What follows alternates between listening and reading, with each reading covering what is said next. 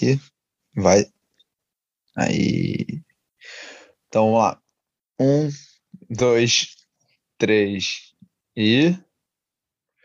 Chegou! Chegou o Linha Cast na sua podosfera mais uma vez. Bom momento a você que está nos ouvindo no dia e na hora em que você estiver. Eu sou Gabriel, colunista do Flamengo pelo Linha de Fundo, e esse é o Linha Cast número 65, o podcast de torcedor para torcedor. Estamos num fim de semana em que os campeonatos europeus começaram, né? Começou a famosa La Liga, né, que agora está em ritmo de estadual, porque caiu muito nível. É, começou a Premier League, o italianão está vindo aí, o francês, o francês né, é, o croissantão, como diz o Thiago, já tinha começado na semana passada. E a pergunta que a gente se fez no fim de semana é: o que, que tem lá que a gente queria que tivesse aqui? Óbvio que a gente não queria tudo, mas o que, que a gente queria que mudasse no futebol brasileiro?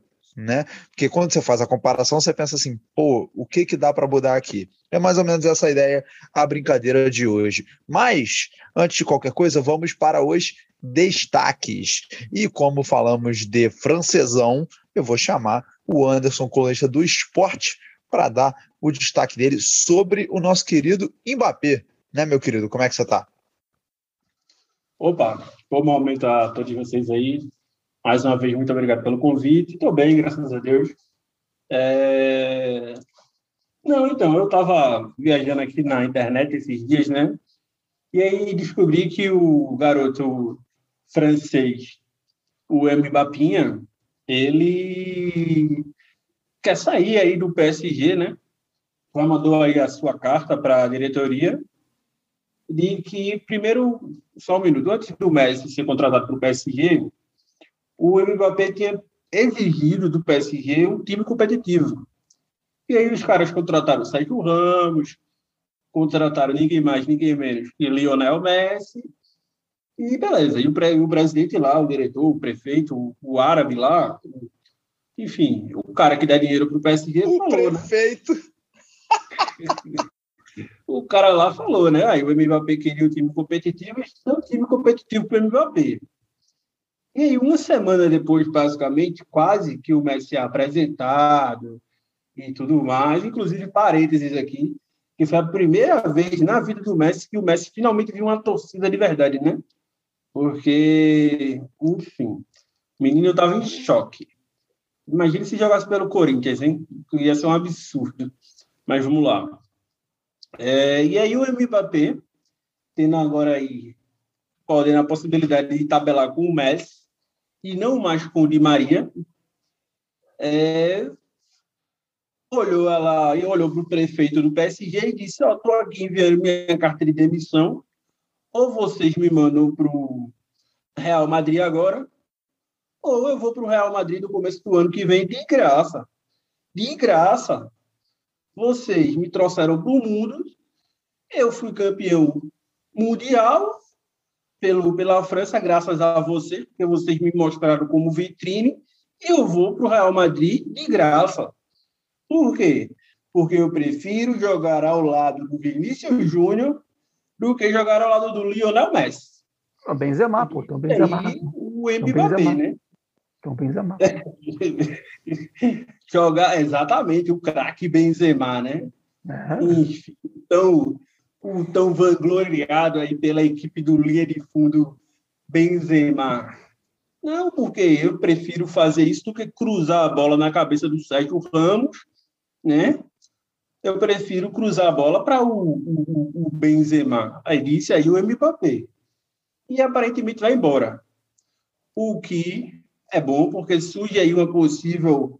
Olha, olha o que eu vou falar, uma possível possibilidade do PSG contratar ninguém mais, ninguém menos do que o Cristiano Ronaldo. Olha. Aí essa nuvem negra surgindo nos bastidores do futebol. E eu diria aqui que se o PSG contratar Cristiano Ronaldo logo após contratar Lionel Messi, vai ser a maior burrice histórica do mundo. Porque Eita. Por quê? Por quê? Porque é... não existe Você sabe que tem um clube no mundo que contratou Ganso e Nenê. Jogar um francesão. Pelo amor de Deus, né, minha gente? Porque é burrice total. Burrice do Cristiano Ronaldo, burrice do Lionel Messi e burrice do PSG. Tá bom. Palavras eu, duras. Eu devo Thiago discordar rapidamente. Não, eu quero discordar rapidamente do. do aí você discorda aí do, do, do, do, do, do Careca aí, porque ele fala que é a maior burrice de toda a história. Eu acho que ele nunca entendeu como funciona a, a formação do elenco do Fluminense, em que você junta Casares, Ganso e Nenê para o mesmo espaço de campo. Se juntar os claro. três juntos, dá mais idade que Noé e corre menos que um, e, e tem menos ação do que uma transa de tartaruga. Então, fica, permita, fica aqui a informação de que. Desculpa discordar do nobre colega aí. Não, eu, eu lhe entendo, mas eu gostaria de acrescentar que burrice é torcer para o Fluminense. Eita! Palavras duras. É, palavras, palavras duras. duras. Palavras sempre duras. defendi Mas o título de, 87. Graça, de graça, de Sempre graça, defendi de o título de, de 87, seu ingrato. Sempre Olha defendi. Aí. Sempre Fluminense que tá querendo zicar a possível final, semifinal de Libertadores Fla-Flu, né? É, mas enfim, falando em burrice, eu vou dar meu destaque aqui rápido, então, porque tem o link, né? Que é o seguinte: Flamengo aparentemente está para fechar com Andréas Pereira do Manchester United. E aí eu queria destacar o seguinte: o cara estava em Manchester esse fim de semana, com torcida, com tudo, com a Premier League voltou. Esse era meu destaque original, inclusive a volta da torcida, que coisa maravilhosa, faz muita diferença. E aquele jogo maravilhoso, né? Aquele final de jogo Brentford e Arsenal, que eu estava chorando aqui em casa, vendo o final de Brentford e Arsenal. É, mas Andrés Pereira, né? O cara vai trocar Pogba por William Arão. Então aí reflita você, Anderson. O Mbappé vai trocar Messi por Vinícius Júnior. O Andrés Pereira vai trocar Pogba por William Arão. O Flamengo agradece, mas é aquilo, né? Pelo amor de Deus. Bom, Pedro ia falar alguma coisa, ele mexeu ali no, no negócio, de que ele ia falar. Não, que, queria falar que o, o Andrés Pereira foi o que seis meses atrás jurou amor incondicional ao Santos Futebol Clube, mas a, a, condição de um milhão de reais do Flamengo acabou pesando talvez um pouco mais na decisão de voltar para o futebol brasileiro. Mas só é fazer... só um comentário, assim. Só, só traçar um, um, último detalhezinho sobre a estreia da Premier League, que a gente teve o Manchester City e o Tottenham, né? E, tá, uhum. e tá dando todo esse embrólio do Harry Kane para o Manchester City, o Harry Kane tá forçando a barra e tal, nem jogou isso, essa primeira rodada. O Tottenham ganhou do Manchester City e a torcida do Tottenham começou a falar: nós não precisamos do Kane, começou a ficar xingando o cara de forma maravilhosa. Eu adorei. Assim, acho que lavou a alma. Harry Kane vai para o inferno dele se quiser ir para o Manchester City. Mas a torcida do, do Tottenham teve ali 90 minutos para lavar a alma. O Tottenham ganhar o jogo sem o Harry Kane em campo e ainda mandou ele tomar naquele lugar. Maravilhoso, lindo. Pois é, é eu gostei porque no final do jogo eles ficaram cantando I watching, I watching Harry Kane. É tipo, você está vendo o jogo? Você está vendo o jogo, meu querido? Bom, vamos para o destaque dos senhores. Agora, saindo né, da Premier League, vamos para a Champions League, que começou essa semana. Né, Thiago? Como é que você está, meu querido?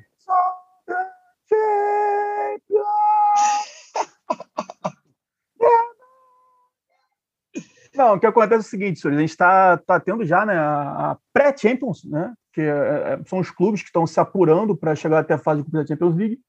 E eu quero destacar aqui até um, uma coisa que tem um pouco a ver com o tema do nosso programa de hoje, que é a forma como a UEFA ela montou essa pré-Champions League. Ou seja, ela fez um tipo de, um tipo de tabelamento em que equipes de países ali com expressões futebolísticas parecidas se enfrentam nesse mata-mata abrindo mais espaço para equipes de nações menos é, famosas no campo do futebol. Por exemplo, hoje a gente teve a vitória do Sheriff Tiraspol, da Moldávia, contra o Dinamo de Zagreb. Né? Ou seja, o Sheriff Tiraspol está a um jogo de frequentar a fase de grupos da UEFA Champions League. Ao mesmo tempo que a gente vai ter um Benfica e PSV. Ou seja, esse tipo de, de mudança que a, que a UEFA fez é muito interessante, porque abre espaço para que mais nações sejam representadas na fase de grupos da Champions League. Muito ao contrário do que a gente vê na Comembol, que são 200 times brasileiros, 200 times argentinos e dois times venezuelanos entrando numa, na Libertadores, e no final a gente tem 50 times brasileiros, dois argentinos, um paraguaio e um equatoriano. Então fica aqui, é, a gente teve vários resultados muito surpreendentes, a gente teve o Shakhtar Donetsk batendo o Mônaco fora de casa, mostrando a mediocridade do francesão. O Mônaco conseguiu perder em casa, no Principado, com o gol de quem? De quem? Little Pedro. Puta merda. Não, eu tava crente que ele ia falar, não, a força do Shakhtar, não. Ah, porra, gente, pelo amor de Deus. Porra. É, porra, é, a, a, mediocridade do francesão. Então fica aqui a, a, o meu elogio à UEFA e o meu total escárnio ao campeonato francês, que é, virou agora o novo parquinho de Lionel Messi. Eu nem quero saber o que esse cara vai fazer lá dentro. Então fica aqui a informação. Pois é, rapaz, esse negócio, inclusive, da Comebol, eu acho muito feio, inclusive, o jeito que estão as quartas de final da, da Libertadores, muito time brasileiro e argentino. Hoje, inclusive, temos quartas de final da Libertadores, né? A gente a, está gravando enquanto está rolando Náutico e Cruzeiro aqui na minha TV, jogaço, jogaço. ou seja, o jogo que é inimigo do futebol. E mais tarde teremos o clássico paulista, que é inimigo do gol, né? Não sei se sabe, mas os clássicos de São Paulo são inimigos do gol, tirando quando o Santos joga. Mas os clássicos da capital é osso. Agora, passando para outro tema, a gente falou com o Thiago, né, que é geralmente quem faz as mas os destaques pitorescos, semana passada a gente cobriu hemorroidas da criança, é, mas agora eu vou passar para o Pedro, que foi quem disse que tem o destaque pitoresco da semana, que envolve Hulk e Diego Costa. É isso, meu querido? Como é que você está? É isso, bom momento a todos. Eu, como todo bom jornalista, vim fazer fofoca para vocês, porque um jornalista que não faz fofoca não serve de nada no mundo de hoje. Mas muito tem se falado sobre o poderio ofensivo do Galo agora, né, com essa dupla no ataque, Diego Costa e Hulk. Mas o que pouco tem se falado é como essa dupla atua fora dos gramados. É, fui atrás de informações aqui e recentemente o Diego Costa foi acusado pela ex-namorada é, de dar em cima da sua cunhada. Ah. Diego Costa ah. se ofereceu sexualmente para sua cunhada enquanto o seu antigo relacionamento estava on. Então, é por isso que agora a, a mulher virou ex, terminou o namoro por conta desse motivo. E a gente sabe que o Hulk, recentemente, teve um embrólio amoroso e engatou um namoro com a sobrinha da sua ex-mulher. Então, veja bem, o Atlético não só tem montado um time muito ofensivo e muito competitivo dentro do campo, como agora virou o time do incesto, porque a dupla de ataque completamente fora da casinha em seus relacionamentos amorosos. Isso precisa ser dito aqui, precisa ser dito aqui porque o Atlético conseguiu juntar uma dupla de ataque fenomenal. Quem escreveu o ataque do Atlético Mineiro foram os mesmos roteiristas de Game of Thrones. Fica aqui a informação, para você aqui de, de primeiro.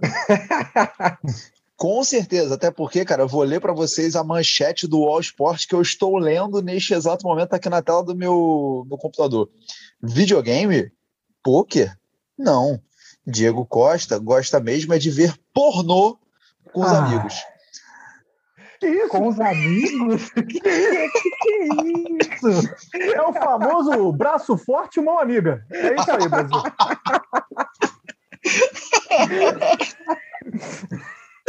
Bom, depois dessa, vamos para o segundo bloco. Vamos lá. Tem certeza que vai ganhar e todo mundo vai ficar feliz. Porque a Vasco é muito campeão do mundo. É muito campeão do mundo. Tem certeza que vai ganhar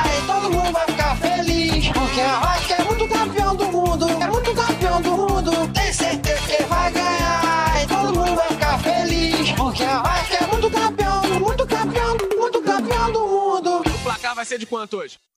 como continuar.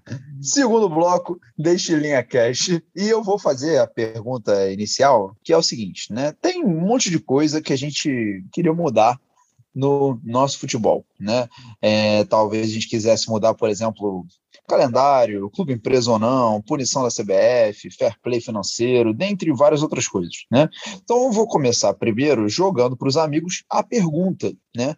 É, o que, vocês acham que era mais fundamental, assim, mudar no nosso futebol? Eu vou começar com o Thiago, porque foi ele que propôs a pauta, né? E aí depois eu vou rodando para os amigos. Fala aí, meu querido, dessas todas mudanças aí que foram você mesmo sugeriu uma parte delas, qual que você acha a mais fundamental? É, eu, quando eu propus o tema, né, é, é, impossível, primeiramente, a gente debater sobre tudo né, nesse tempo que a gente tem de podcast. Então, obviamente, algumas coisas vão ficar de fora e em outros temas a gente vai entrar de forma superficial. É, o que me suscitou esse tema foi que né, começou a Premier League e eu vi o Brentford jogando contra o Arsenal com jogadores que custam milhões de, de euros. O Brentford, que é uma equipe que não disputava a primeira divisão inglesa há mais de 70 anos, consegue contratar, contratar jogadores a 20 milhões de euros, 15 milhões de euros. E ganhou do Arsenal, que obviamente tem um poderio financeiro maior. Então, assim, a primeira coisa que eu penso que os clubes brasileiros têm que pensar é, é, é a questão das dívidas, é o piso, é de onde eles partem. E isso é um problema muito sério, porque agora a gente está vendo que muitos torcedores estão sendo engabelados, como diria minha avó, engabelados, né? com essa questão do clube empresa, que aparentemente virou um, virou passárgada, como diria o, o, poeta, ou seja, virou uma coisa que assim, virou uma coisa inalcançável, virou uma coisa um, um universo perfeito, né? O, o governo federal tentou de várias maneiras equacionar as dívidas dos clubes, né? Tem o, o Profut, teve a a, fute, a, fute, a Futemania, né? Que tinha que, que era aquela, o jogo, né? Que você apostava no seu time e tal. Só que não funcionou. A gente tem clubes hoje em dia absolutamente miseráveis. O Fluminense está nesse meio. O Fluminense deve 700 milhões de reais. Então, muitas vezes eu vejo, e, e, e isso para mim é um dos principais debates sobre esse tema, que é, um, que é uma coisa que envolve muito o imaginário das torcidas, é o seguinte: ah, porque na divisão de TV o Flamengo ganha muito mais do que a Chapecoense, por exemplo. Tudo bem. E, obviamente, você pensar ali numa, numa divisão mais equalitária do orçamento é importante. É um tema que tem que ser debatido. Agora, não pode, vamos supor, o Flamengo ter suas contas em dia e, e ter um orçamento para isso, enquanto, vamos supor, o Fluminense não consegue pagar as contas do clube. Ou seja, não é, não é uma, uma diferenciação financeira entre um Arsenal e um Brentford. É a diferenciação financeira de um clube que consegue se manter de outro que não consegue saber o que vai acontecer no mês seguinte. Então, assim, mudanças que tem que pensar no futebol brasileiro. Questão do clube empresa. Gente, isso não é exatamente um, uma solução para nada. A gente pode depois entrar mais nesse tema. Temos que pensar numa forma do governo federal conseguir cobrar dos clubes essas dívidas. E tem que cobrar mesmo. E se for para ser rebaixado, que seja. Desculpa. Clubes terão que sofrer, porque são muitos anos. Eu pago meus impostos. Você que está me escutando paga seus impostos. Por que o clube não paga os impostos? Né? Então, assim, são questões primárias que a gente tem que conversar muito antes de ficar pensando em cota de televisão. Ai, que fulaninho custa não sei quantos milhões de euros. Não, a gente tem que pensar na base, né? Então, eu quero depois ouvir o resto dos colegas para a gente tentar ver o que mais mudanças, né? Isso depois a gente pode conversar mais sobre calendários, etc, etc, etc. Show, maravilha. Essa, essa questão do, das finanças dos clubes, elas são. É, é, prioritário mesmo, né? Mas então vou, vou fazer a rodada aqui, chamar os outros para depois a gente voltar para esses outros assuntos mais especificamente. Então, Anderson, dessas mudanças todas aí, até que o Thiago mencionou e tal, qual que você acha que é a prioritária, assim, que é que tem que fazer primeiro? Eu acho que é a questão financeira mesmo, assim, de, de de imediato. Acho que o que, precisa ser colocado em pauta sempre para os clubes é, é, a questão financeira. Eu acho que não é admissível você ter, ter clubes com dívidas milionárias, assim, dívidas absurdas, e esses clubes seguem contratando jogadores multimilionários. É, a, a, matemática não fecha assim para o torcedor, para quem é consumidor de futebol principalmente quando isso atinge é, outros clubes. Assim, eu falo muito no, numa perspectiva de um clube que está sempre tentando alcançar alguma coisa e ficando sempre ali, sabe? É, ele cai um ano, volta no outro, cai um ano, volta no outro, e sempre tem um problema financeiro por dentro dele, assim. Mas nunca é um problema tão absurdo quanto os demais clubes aparentam ter. Por exemplo, a dívida do esporte ela não é tão grande quanto a dívida um Corinthians, vamos supor assim. Mas, ainda assim, é o Corinthians quem consegue contratar jogadores com valores milionários e o esporte não consegue contratar é, esses mesmos jogadores. Para mim, não fecha. Como assim você tem uma dívida maior e você contra, consegue contratar mais jogadores? Não é que você está fazendo a dívida, é que você já tem a dívida. Então, essa, essa vamos chamar de transparência dos clubes de futebol, elas não existem. É, e acho que isso era um, é um começo, sabe? Principalmente quando a gente observa, o Thiago fez, falou sobre a Premier League, principalmente quando a gente olha a Premier League, assim. E eu não estou nem falando sobre a cota, sabe? A divisão de cotas de TV, de transmissão, nada desse tipo. Eu estou falando sobre a dívida dos clubes. Acho que primeiro precisa reorganizar isso e se, como o Thiago mesmo falou, se o clube precisar cair, que caia, aí. E é isso mesmo, tem que cair que se for para lá, sabe? O clube cai e depois ele volta. Se ele, se ele soubesse reerguer, ele volta por si só. Mas que pelo menos essa, essa dívida é a primeira coisa que deve ser observada, sabe? Principalmente porque ela é uma dívida com as instituições públicas. E aí você acaba devendo para a sociedade isso. Isso é muito, muito problemático. É, pois é. Eu vou chamar o Pedro agora para ele responder a mesma pergunta, né? Qual que ele acha que é a dívida ou a questão principal para ser mudada? Mas, para caso ele vá falar questão financeira também, perguntar do, do fair play, né? Famoso fair play financeiro. É, é, se ele puder dar uma explicada rapidinho no que, que é, para quem não sabe, e se ele acha que pode ser uma solução, né? Essa questão do fair play e tal. Fala, Pedro. Uhum. É, então, é, no meu modo de pensar, a primeira coisa que a gente tem que mudar aqui é a mentalidade.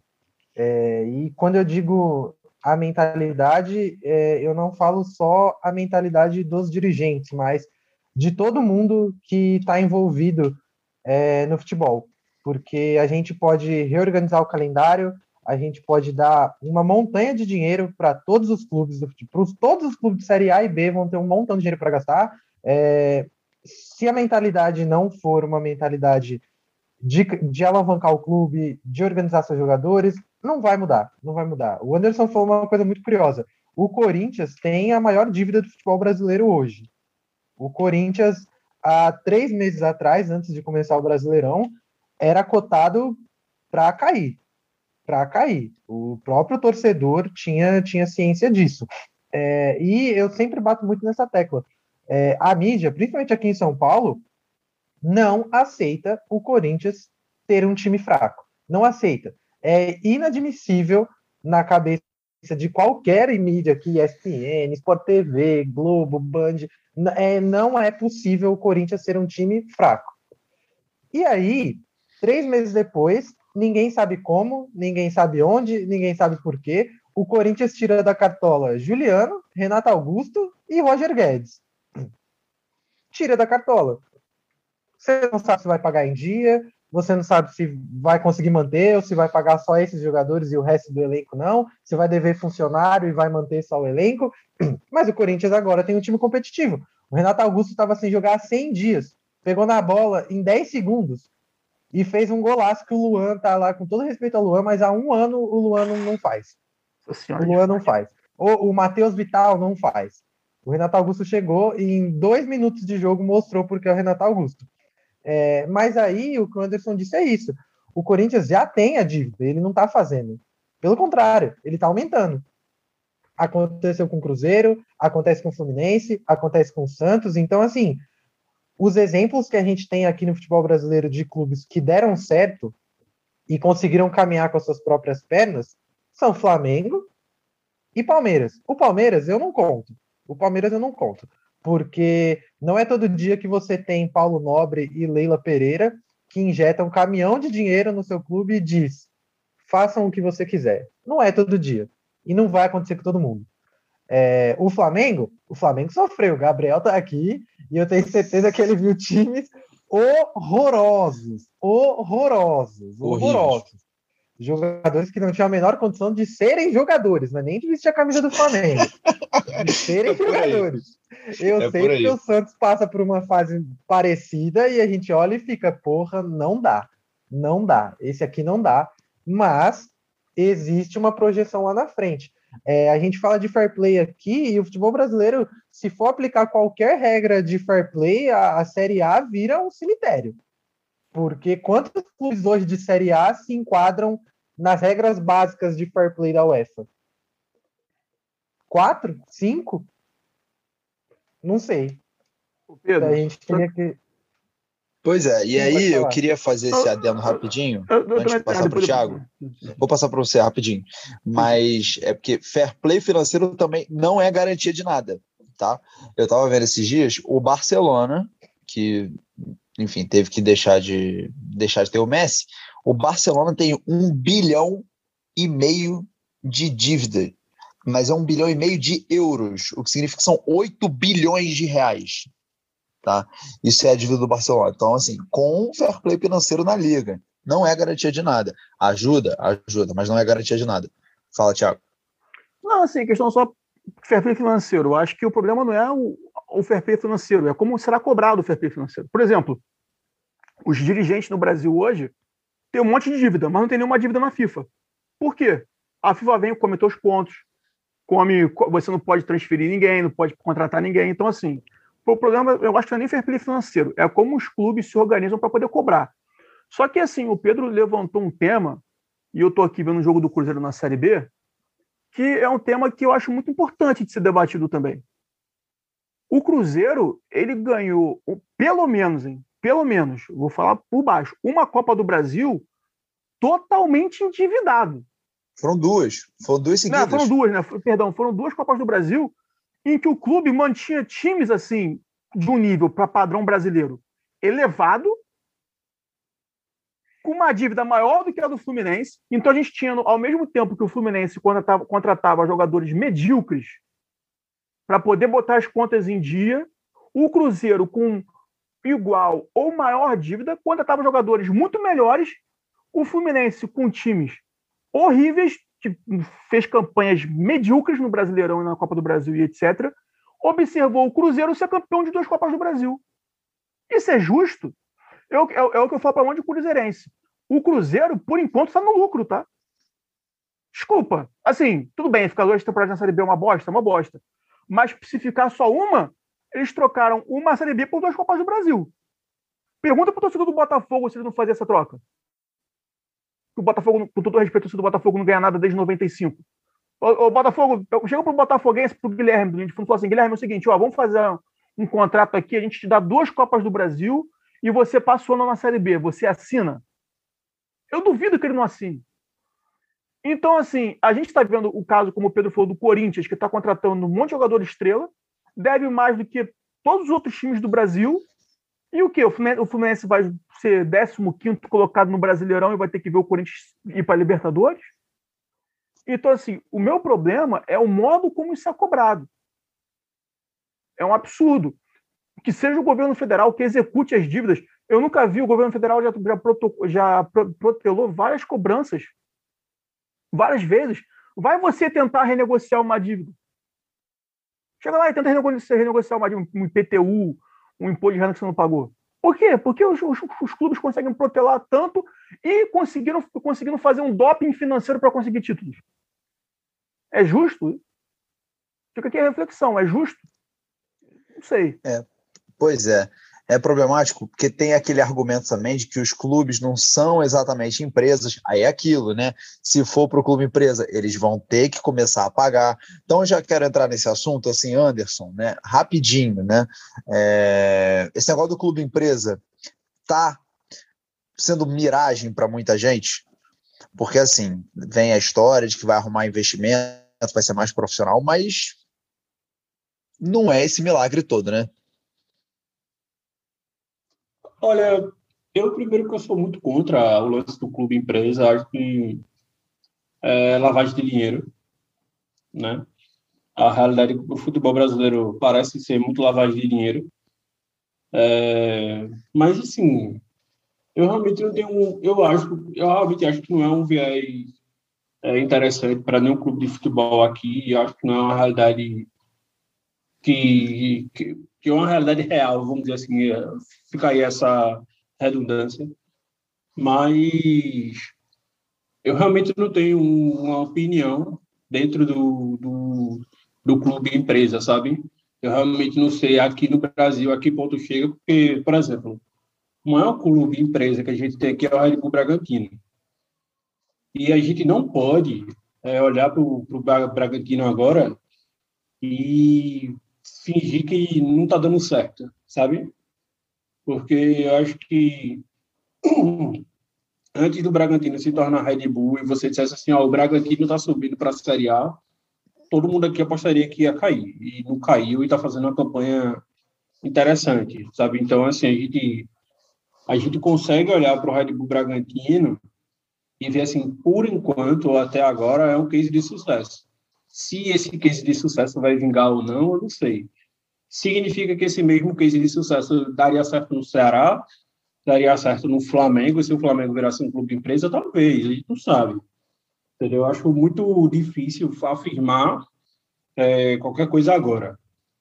Eu não, não gosto, já disse. Eu não gosto, eu sou contra. É, acho que não, não tem uma relação direta com o futebol. Acho que os estatutos do futebol dos clubes brasileiros deveriam realmente proibir. Se você quer ajudar seu time, você vai lá e financia de alguma forma. Diversas formas aí de auxiliar seu clube, que o que não é o interesse dessa, desses clubes empresas, né? Então, assim, eu realmente não tenho uma opinião para afirmar como isso funcionaria aqui no Brasil. E reafirmo, para mim é lavagem de dinheiro. Mas no Brasil a gente tem um case de sucesso e isso não garante absolutamente nada. E a gente nem garante que o Red Bull Bragantino vai ser uma potência daqui a cinco anos, daqui a, daqui a alguns anos, porque nem é uma potência ainda, né? Faz um bom trabalho, mas é isso. Não, realmente tem- que Tem, tem só um detalhe importante. Mudança financeira e do equilíbrio financeiro. Mas eu queria só fazer um comentário em cima do que o Pedro falou. Eu posso? Pode, claro. Pode, pode. É, o Pedro disse que uma mudança de mentalidade, e eu acho isso realmente um dos fatores que precisa mudar urgentemente. Eu, eu sempre acho engraçado porque a gente sempre traz um pouco de nós aqui para o debate, né? Tiago sempre vem com um pouco de. Você e Tiago, Félix, vem com um pouco de história. Eu sempre tento um aspecto mais social e Pedro sempre traz um aspecto mais jornalístico. E recentemente eu estava vendo, eu vi um tweet, era um tweet bem safado, de um camarada dizendo assim que passou alguns dias acompanhando os jornais né, de debates do futebol brasileiro. Acho que ele passou duas semanas ou uma semana, não lembro, e ele foi impressionado como era uma merda tudo isso, porque todos os jornais brasileiros, essas, essas emissoras, por exemplo, o ESPN, vocês me corrijam aí porque eu não assisto, mas eu acho que o ESPN tem um programa que é os donos da, donos da bola, não, tem um programa lá de mesa redonda. E depois o ESPN, É bate-bola, bate-bola. Pronto, tem Não, um bate-bola o- outro. Eu não sei se ainda tem, mas o bate-bola tinha três edições durante o dia. Era Tá, de manhã, à tarde, É, e era, tarde. antigamente era bate-bola bom dia, bate-bola debate e bate-bola na veia. Pronto, Jesus mas além do bate-bola não tem outro, não é? Eu não sei se Tem é a linha de passe. Né? Linha Tem a de linha de passe. passe. Pronto, vamos lá. Você tem o, o bate-bola e você tem o linha de passe, que é o mesmo programa, porque eles estão no mesmo programa, no programa, debatendo a mesma coisa, se o Flamengo devia ter cobrado o lateral para a direita ou se devia ter cobrado o lateral para a esquerda, se deveria ter cobrado o lateral com o peito, com o pé, com o cu, independente, é, a discussão é sempre a mesma. Não tem uma análise, não tem um contexto, não tem absolutamente nada, não tem uma reflexão em cima disso. E aí a crítica do cara não era nem sobre isso, era crítica aos jornalistas, que dizem o seguinte, dizem que fazer jornalismo esportivo é difícil, mas o jornalismo esportivo é o mais fácil que existe, porque não tem apuração. Os caras, eles não apuram, eles não, não apuram nada, eles só estão ali, ó, a informação é essa aqui, Gabigol fez um gol de cabeça. Mas vocês acham que ele estava posicionado corretamente? Vamos debater isso aqui. E eles passam duas horas debatendo se o posicionamento do Gabigol, que fez o gol de cabeça, foi certo ou não. Ô, filho da puta, ele fez o gol de cabeça, estava certo. Não precisa debater isso, não. Então, e aí é isso. Eles têm três programas do mesmo programa para debater a mesma situação. Então, isso faz com que a mentalidade também do torcedor do futebol brasileiro e do geral é, seja enviesada, seja atrasada, né? Não tem uma análise, não tem um contexto sobre nada. Então, eu acho que essa mentalidade, ela também parte da mídia, sabe? Ela tem que mudar a partir da mídia para que só aí o torcedor ele comece a, a ter essa relação. Um exemplo dessa mudança de mentalidade é o próprio Desimpedidos. Eu não estou falando bem do Desimpedidos, não. Mas o Desimpedidos ele veio e trouxe para o futebol brasileiro uma rede de criança idiota, imbecil, que assiste muito mais e tem mais conhecimento de, de PSG, Manchester City, acha que o Chelsea é grande, do que ter conhecimento do esporte brasileiro como um todo, sabe? Então, mas aí o Desimpedidos veio para fazer essa mudança de informação, querendo ou não. Entendeu? É, pois é, só para lembrar que assim, fenômeno, fenômenos como Desimpedidos, eles não são só brasileiros. Inclusive, essa semana rolou uma treta gigantesca na Espanha, porque a primeira entrevista que o Messi deu como jogador do PSG foi para um influencer da Twitch, não foi para um, um jornalista, enfim. Né? É, mas... mas... Pedro queria falar alguma coisa, manda ver. Não, duas coisas. O Anderson falou o, o Red Bull lavagem de dinheiro e tal. E é descarado, porque assim, você pode fazer qualquer pesquisa e o interesse da Red Bull no, não é futebolístico. O interesse da Red Bull em colocar times de futebol espalhado pelo mundo é fazer dinheiro. Ponto, ponto. Você pode perguntar para qualquer trabalhador, qualquer acionista da Red Bull que ele vai te responder isso. É descarado, é fazer dinheiro. Então, para a Red Bull, pouco importa se o Bragantino vai ganhar a Sul-Americana esse ano. Pouco importa. O que importou para ele foi o dinheiro que entrou na venda do Claudinho para o Zenit. E isso ele realmente está se importando, porque aí o Claudinho chegou no Red Bull quase de graça e foi vendido por uma fortuna. Então, nesse aspecto, a Red Bull está muito feliz com, com o Bragantino aqui no Brasil. É, e aí o Anderson falou um ponto de mentalidade muito, muito bacana, que é se a gente mata no futebol brasileiro é, o setor de transferências, que gosta de usar muitas coisas no tempo verbal condicionado com Gabigol estaria negociando com a Inter. Você não sabe se é verdade, você não sabe se é mentira. Você não sabe nem se eu apurei essa informação. Mas o Gabigol estaria negociando com a Inter porque ele curtiu um tweet lá que falava bem da Inter de Milão. Então pode ser que ele pode voltar lá. Ponto. E aí os caras ficam 40 minutos discutindo: será que o Gabigol teria espaço de novo na Itália? Será que a Inter aceitaria o Gabigol de novo? E assim vai. Então, e é uma coisa muito bacana, eu estava dando uma pesquisada, e no futebol europeu, pouco se faz isso, por quê?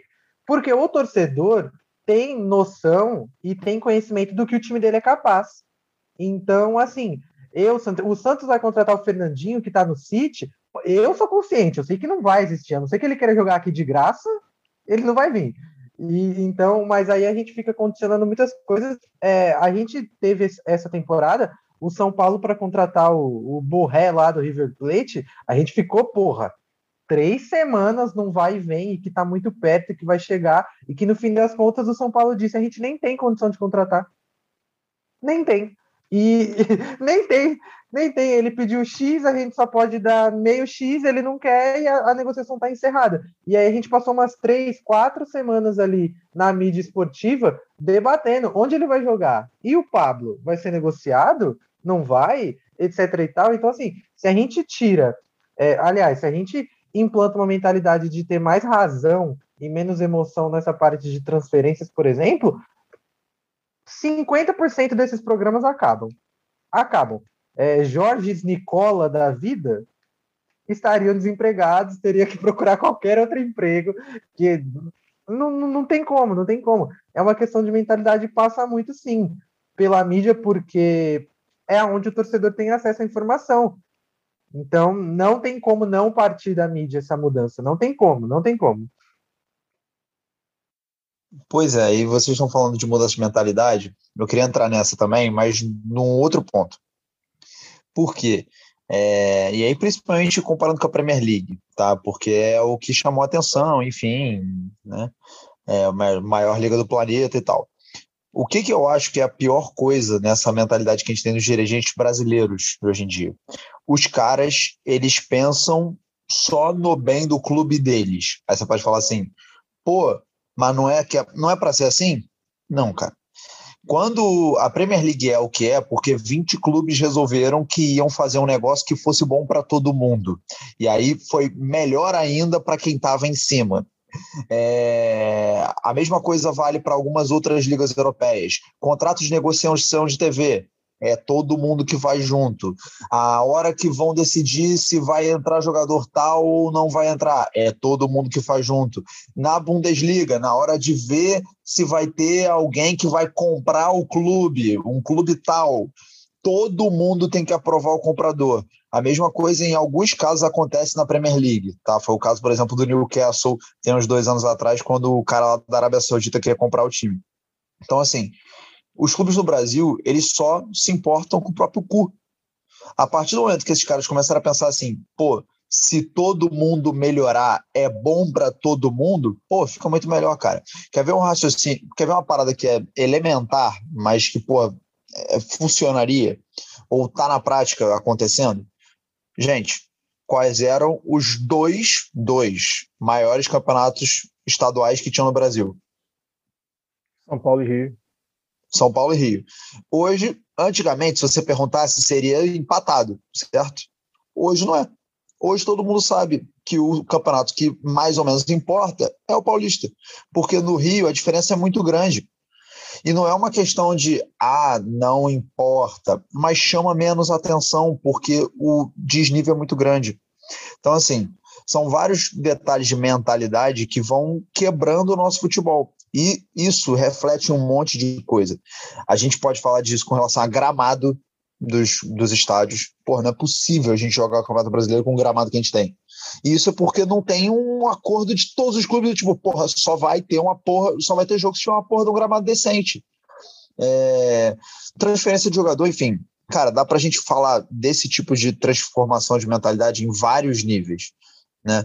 É, e eu acho que isso trava muito a gente, inclusive na questão do calendário. E aí eu vou jogar para o Thiago que já está quietinho, né? Que está quietinho tem um tempo. É, porque assim, essa questão do calendário é outra que mexe muito com tudo no nosso futebol, né?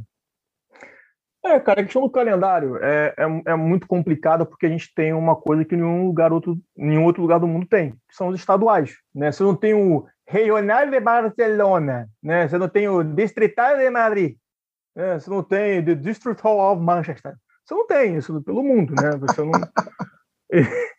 isso, e, e, e, assim, cara, é, é, um pouco complicado essa questão dos estaduais, porque assim, eu, eu não, a gente já teve, já, a gente já fez debate sobre isso e tal, e, e assim, eu entendo as pessoas que são a favor do fim do estadual, mas ao mesmo tempo eu também entendo pessoas que são contra o fim do estadual.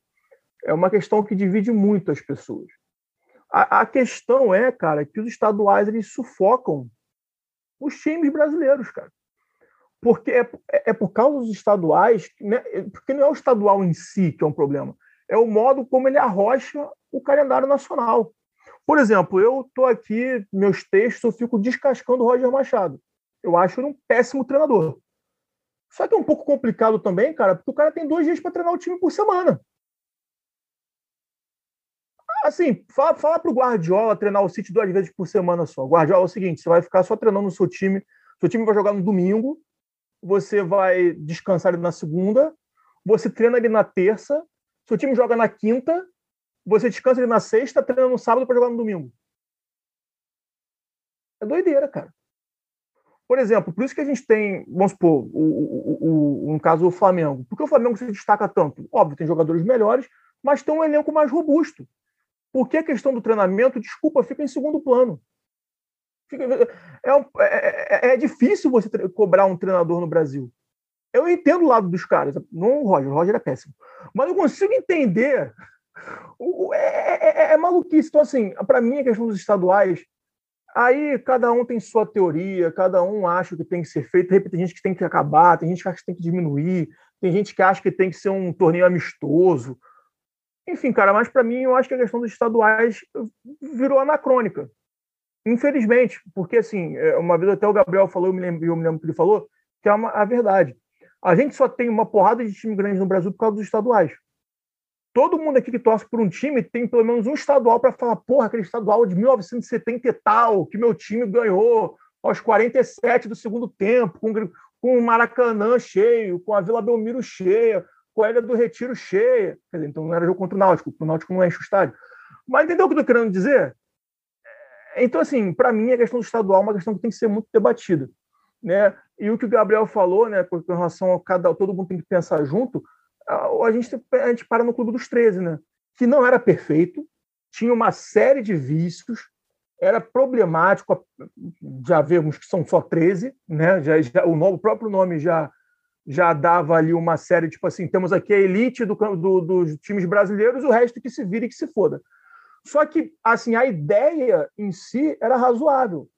Cada um aqui negocia a cota de forma tabelada. Ah, sei lá, o Fluminense dá o mesmo, ao mesmo ibope que o Botafogo. Então, o Fluminense e o Botafogo vão receber X e Y. Ju, que só a mesma coisa. Uma cota fixa e tal. O que, que aconteceu? Os clubes, eles burramente, muitos clubes burramente destruíram o clube dos 13 para poder ganhar mais. E sim, ganharam mais. Tá? O Fluminense ele ganha mais negociando com a Globo de forma individual do que ele ganhava com o Clube dos 13. Ok, ótimo, Fluminense, parabéns. Só que ao mesmo tempo, o Flamengo, que ganhava X, ganha 5X. E o Fluminense que ganhava Y, ganha 2Y. Entende qual é da parada? Então, assim, os clubes eles não pensam absolutamente nada, eles não valorizam o produto, eles pensam neles. E isso tem muito a ver com a estrutura do futebol brasileiro, porque são, são presidentes que ficam quatro anos no clube e depois vão embora. E vocês que se resolvam aí, eu montei um time campeão. Vocês não montaram aí, vocês que se for, não é problema meu. Então, é, pois assim, é. é. e aí, rapidinho, Thiago. Uhum. É... é porque você falou um negócio que eu queria falar. Valorizar o produto. Cara, no Brasil não se valoriza o produto. Os caras querem ganhar, eles não querem ter um produto bom. E isso ia ajudar demais. E não é só em questão de ah, ser legal. Até para as dívidas, cara, dos clubes seria muito bom. Pô, por que, que a gente não tem campeonato brasileiro? Por que, que o francês, sem sacanagem? Tudo bem, o francês tem o PSG. Mas, pô, por que, que o português passa em tudo que é lugar do mundo e o brasileiro não? Porque o produto é ruim, cara. Porque a gente tem gramados ruins, porque a gente tem estádios que não estão lotados, porque os jogos são ruins, porque os times jogam para trás, eles não atacam. Então, assim, ninguém valoriza o produto. Se o produto fosse melhor valorizado, ele venderia melhor, ele seria muito melhor, ele geraria mais dinheiro e ia ser bom para todo mundo. Né? É... Mas, enfim, queria chamar o Pedro e o Anderson para essa conversa, principalmente sobre o calendário e sobre essa questão da, dessa questão da mentalidade, né? Chamar o Anderson que está aqui há mais tempo. Oi, qual foi a pergunta? Sobre calendário, meu querido. O é, que, que, você acha que tinha que mudar, etc. Quase gol do Náutico agora. É, o Timba é isso aí. O Timba, quem acreditava no Timba é otário. Eu já disse aí, eu falo, falo isso mil vezes. Eu conheço o Timba, é o nosso Barcelona, né? Verdade. Nossa!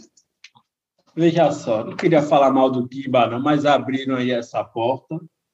É, falando sobre o, sobre o calendário e tudo mais, eu acho muito chato ser o final de semana ter apenas dois dias. Né? Você não consegue descansar. Mas falando sobre o calendário do futebol, é, fiz aí essa piada para falar aí da para integrar aqui o meu meu pensamento. O, Hoje eu tô, tô engraçado. O desabafo é... do trabalhador brasileiro aqui. O desabafo. É. isso, isso me recorda uma música do falecido Catra, né? É, imagine o Catra, presidente do Brasil. Segunda-feira é folga, terça ninguém trabalha. De, de quarta, quarta a domingo, domingo, é dia de balada. Vote 69. 99. Não, 99 69. ou 69? Não, 69, pô. Vote 69. É com ele a não se engana. Imagine Thiago, o Catra é presidente uma semana. Porra, na moral, porra. Pô, mas palmas. essa música é foda. Porra. Procura depois aí, Anderson. Cultural, a referência cultural da, de Thiago é sempre maravilhosa. Mas então, e, deixa eu falar aqui. E vou te falar, rapidinho, essa música, ela não é um funk. Isso que é o melhor. É um sertanejo. Vai. Fala. polivalente aí o nosso cantor Catra, né? É, não, eu acho, eu acho que o calendário do, do, futebol brasileiro como um todo, essa discussão vai ser, acaba sendo bem ampla, porque a gente sempre critica o, o calendário do futebol brasileiro pensando no campeonato do Brasileirão. Mas se a gente fizer alterações no, no Brasileirão, a gente acaba por fazer alterações em campeonatos menores, como o estadual. E e por mais que a gente ache os estaduais não atrativos ou apenas complicados, o estadual é, é a força motor de alguns clubes, né? Alguns clubes menores, alguns clubes é, vivem pelo estadual, enfim. Então a gente precisa deixar o estadual assim bem aberto, bem bem interessante. Então o calendário do, do futebol brasileiro, de verdade, eu sou um dos poucos que não tem uma não tem uma chateação com, com o Campeonato Brasileiro. Eu acho que o número de campeonatos é que é extravagante. Então, por vezes, um clube ele está jogando é, a Libertadores, a Copa do Brasil, está jogando o Campeonato Brasileiro, tudo de uma forma de, de, uma vez só. Então, aí eu acho realmente complicado.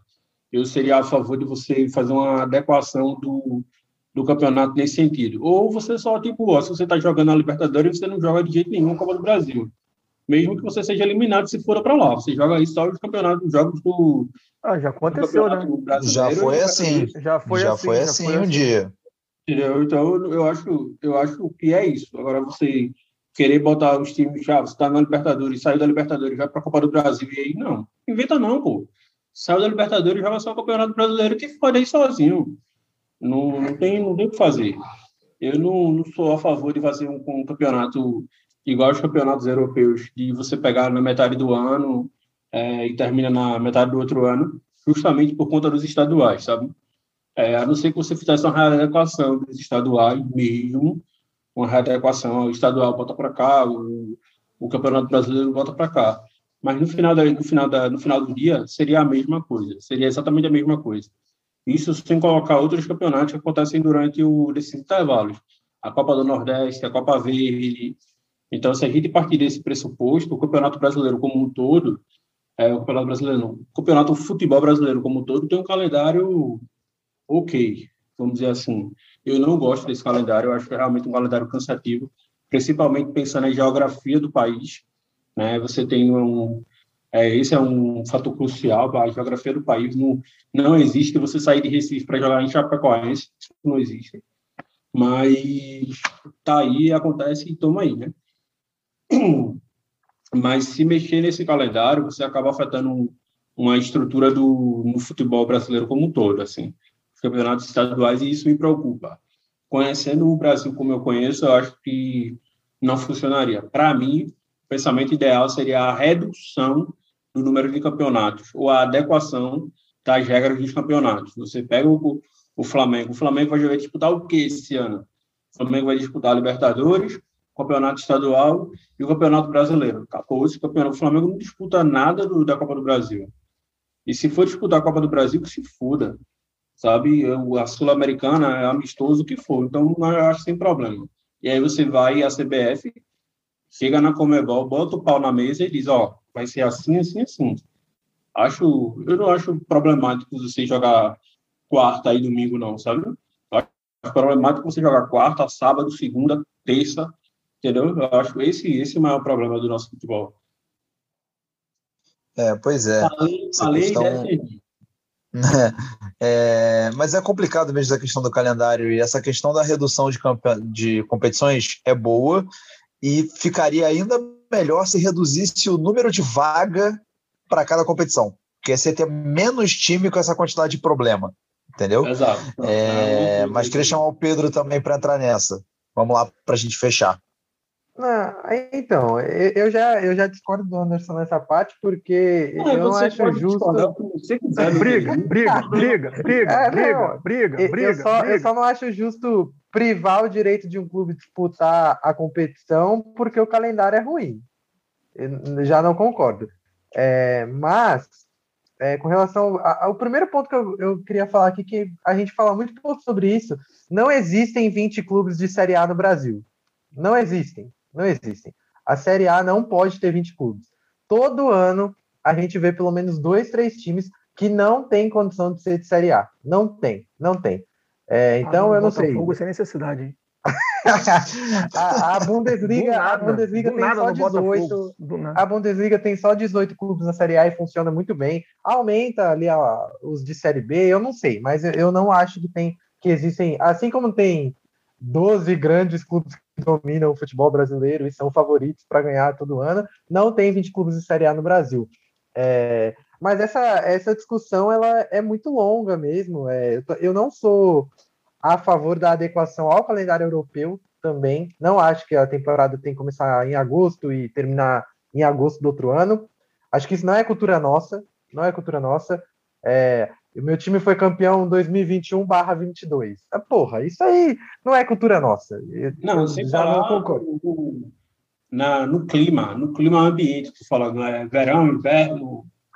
Não, isso, não tem isso. explicativa. É, é, e assim, né, tem um ponto na Europa que eu queria falar. Todo clube na Europa é uma empresa. Todo clube. Todo clube. Porque lá todo clube tem acionista, todo clube tem um valor na bolsa, todo clube tem um dono ou um presidente ou um prefeito, como disse o Anderson. É, e aqui no Brasil, o Thiago, o Thiago falou muito bem: a gente tem presidente que passa três anos no clube, vai embora, deixa um monte de dívida não é preso, não é julgado, não é nada. O cara literalmente falha o clube, falha uma instituição, leva uma instituição à falência, leva o clube quase à falência e nada acontece. E a gente quase nem lembra o nome. Quem foi o presidente do Cruzeiro nos últimos anos? Eu não lembro. Eu não lembro. De verdade, assim, de cabeça, não lembro. Quem foi o responsável pela gestão do Cruzeiro nos É, esse dá para lembrar. É o Zé Zé Perrella. E o Itaí Machado. Não, Wagner Pires, pô. Wagner, Wagner Pires, de Sá Wagner, também. Wagner Pires era o presidente. É porque era tá... todo mundo do mesmo grupo, né? É, é. é. é. A gente, é a lembrar, gente vai... é difícil lembrar. Exatamente. É difícil, a gente vai, é vai se perdendo porque nada acontece com essas pessoas, então o futebol brasileiro em si precisa de uma reestruturação gigantesca em todos os níveis. É, é, muito complicado discutir esse assunto. Como o Thiago falou, a gente vai passar por vários temas, ainda vai faltar coisa, é, e a gente está discutindo aqui pensando só em clube grande, é, e é por isso que eu não sou a favor de acabar com os, estaduais, com os estaduais é, porque a Série A é 1% do futebol brasileiro, jogador que ganha 200, 300, 400 mil reais para cima é meio por cento da parcela dos jogadores de futebol que existem no Brasil, então, essa discussão precisa ser muito ampla, muito ampla. É, dá para jogar? Dá para jogar tudo. É, a Inglaterra tem duas Copas, eles disputam Premier League, disputam Champions ou Liga Europa, é, e funciona. Tem uma coisa ou outra errada? Tem, eles têm o Boxing Day lá, que os caras pegam uma semana e jogam igual futebol brasileiro. Mas é uma semana. É uma semana de toda a temporada que você embala um jogo domingo, um jogo terça, um jogo quinta e no outro domingo. E acabou. Na outra semana você está descansando de novo. Aqui no Brasil a gente embala seis meses desse jeito. Então, eu acho que dá para fazer e não é falta de, de competência. Assim, a, a, eu tenho certeza que existem pessoas no meio do futebol ou em qualquer outro meio que se sentar e discutir conseguem montar o calendário bacana com que a gente tem hoje. Não acho que falta competência para isso. O que falta é vontade dos clubes agirem e a CBF também colocar ali a, a sua ter postura e colocar ordem na coisa. Então, se a gente não tiver isso, é muito difícil. A gente fica debatendo, a gente tenta achar solução, mas enquanto os clubes não se organizarem ou a CBF querer organizar, a gente vai continuar nessa e ano que vem a gente vai estar gravando minha cast de novo, falando sobre calendário, falando sobre o time que jogou 70 vezes. É, pois é. é. E acho que com essa, depois dessa, não é por falta de competência, é por falta de vontade, acho que a gente termina. É. Vamos lá, vamos para o terceiro bloco. The left it, the right in the middle, from behind, the left the right in the middle, from behind.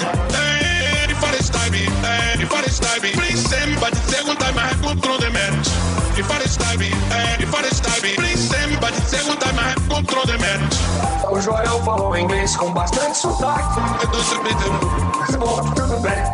Everyone dance. Opportunity for score. Bloco final do Linha Cast. Vou pedir para os nossos cronistas darem recado final deles. Vamos lá. Anderson, o convidado de sempre, é... dá seu recado final, meu querido. Opa, meu querido, é... muito obrigado pelo convite mais uma vez aí. É sempre um prazer estar na, na presença de vocês, né?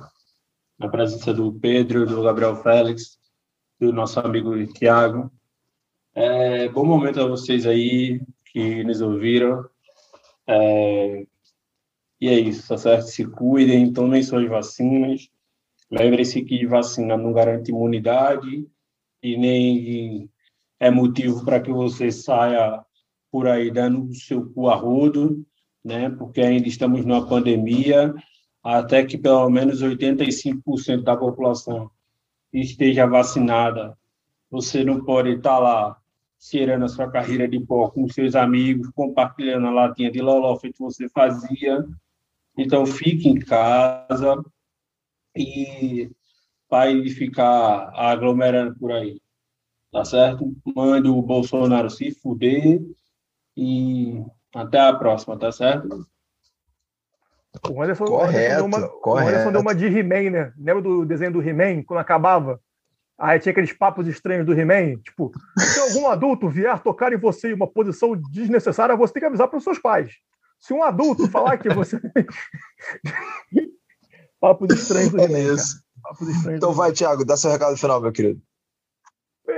É, bem, amigos, não, bem, linha cash, bom momento a todos. Né? É, quer dizer que a, a, a minha mãe ela viu, ouviu o programa da semana passada, um péssimo momento para ela poder ouvir, porque foi o- aí foi o programa do meu furículo, né? Foi colocado aqui como pauta. desse maravilhoso 64 podcast. edições de Linha Cast.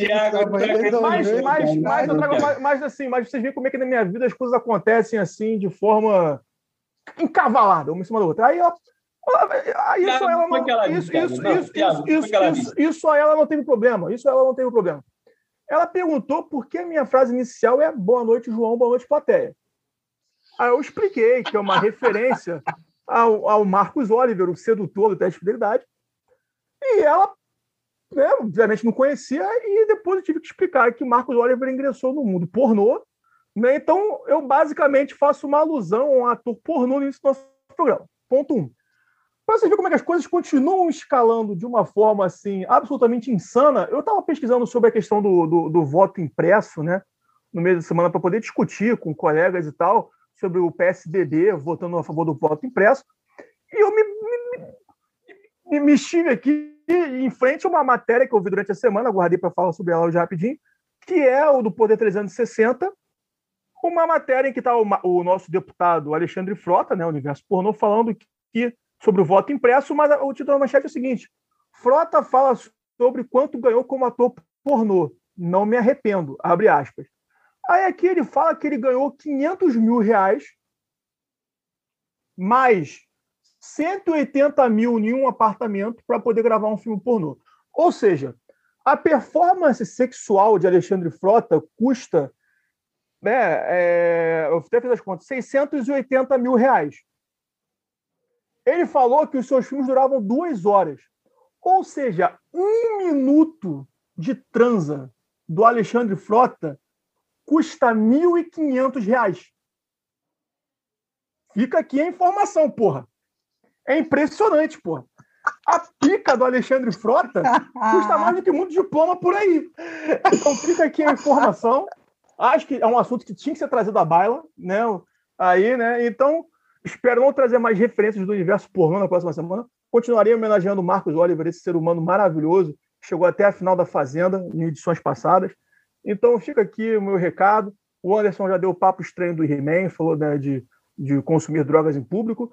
Né? Então, só digo para vocês ficarem de olho no calendário de vacinação da sua cidade. Eu acho que todo o Brasil já deve estar ali pro, da casa dos 20 anos de idade. Tome a vacina para que todo mundo possa se encontrar novamente. Um beijo no coração.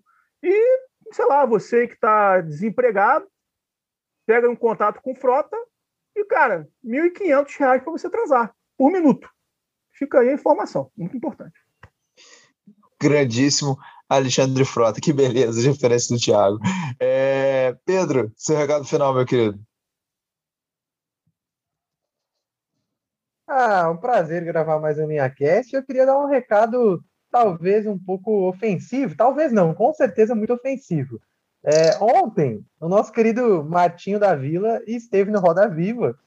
É, e como todo preto e artista que passa por esse programa, ele teve que responder uma pergunta que sempre, da nossa querida Vera Magalhães, Ah. que sempre tenta associar a cultura negra ao crime. Aconteceu com Emicida, já aconteceu outras vezes. Então, assim, eu sinceros, vai tomar no cu, Vera Magalhães, porque peito para perguntar ao senhor Sérgio Moro qual era a relação do governo com a milícia, ela não teve. Mas por um senhor de idade, ícone da música brasileira, ela teve. Então é impressionante a capacidade do ser humano. Porque assim, ninguém pergunta para o cantor sertanejo se ele é responsável pelos acidentes que acontecem por bebida alcoólica ao longo dos Ah. anos no país.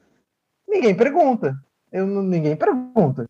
Então, vai tomar no cu, Vera Magalhães, pelo amor de Deus. É impossível que as pessoas continuem chamando essa mulher de jornalista. É- esse é meu recado. É, tá, tá, tá, tá, tá no pique Bial falando que foi entrevista ao Lula. Tá no pique Bial falando que foi entrevista ao Lula com polígrafo. E depois marca uma entrevista com o Ciro Gomes e fica chupinhando o Ciro Gomes, fazendo pergunta para levantar a bola para o Ciro Gomes responder. Tá nesse pique aí. Ô, Pedro, eu não sei se você falou aí, que foi a pergunta que ela fez pro Marquinho, não é isso? Isso, Isso, exatamente, Você citou exatamente. Emicida? sim, citou. Ah. Tá prestando atenção legal, hein? Puta que o pariu. É idade, é hoje é é aniversário do menino Leandro. Aniversário do menino Leandro no dia de hoje. É meu Isso. amigo? É meu amigo. Passei horas já conversando, me considero amigo. Muito parabéns. É isso aí, parabéns ao Emicida, grande nome, grande nome da nossa música, grande nome da nossa, sei lá, da nossa vida No brasileira, nosso Emicida. país. É, Emicida é um dos grandes do Brasil hoje. Tá bom, meu amigo, Agora- acabe logo o programa, vá. Vou acabar, calma, você não deixa eu acabar, pô. Você ficou perguntando pro menino coisa que ele já falou. É, Mas, para terminar, vamos lá, vou pedir para você seguir o Linha Cash nas redes sociais, no Instagram, no arroba linha de fundo, no Twitter, no arroba LF site, e entrar no www.linhadefundo.com para acessar os textos dos nossos colunistas.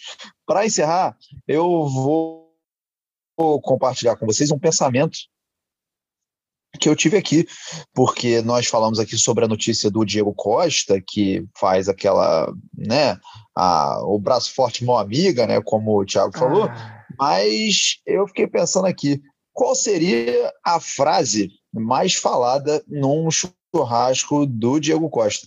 E com certeza seria linguiça tá pronta.